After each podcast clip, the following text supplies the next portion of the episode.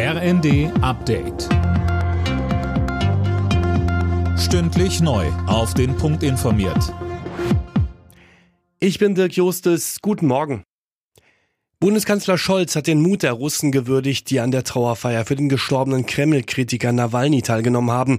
Der Kanzler schrieb auf X, sie sind damit ein großes Risiko eingegangen. Mehr von Colin Mock. Alexei Nawalny hat seinen Kampf für Demokratie und Freiheit mit dem Leben bezahlt, so Scholz. Sein Vermächtnis werde durch mutige Russinnen und Russen weitergetragen. Trotz Drohungen des Kreml waren gestern tausende Menschen zur Trauerfeier im Süden Moskaus gekommen.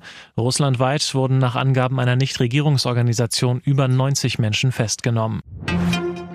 Russland hat offenbar ein internes Gespräch zwischen Bundeswehroffizieren abgehört.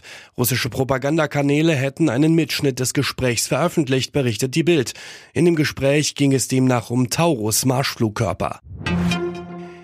Ein Autofahrer ist im polnischen Stettin in eine Menschenmenge gefahren und hat mindestens 19 Menschen verletzt.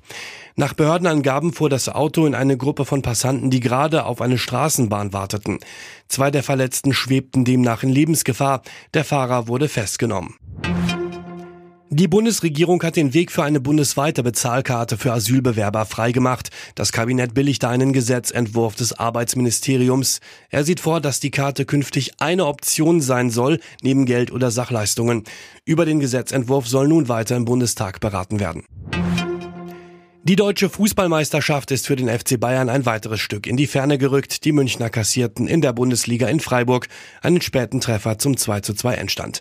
Damit kann Leverkusen den Vorsprung auf den Rekordmeister mit einem Sieg gegen Köln morgen auf 10 Punkte ausbauen. Alle Nachrichten auf rnd.de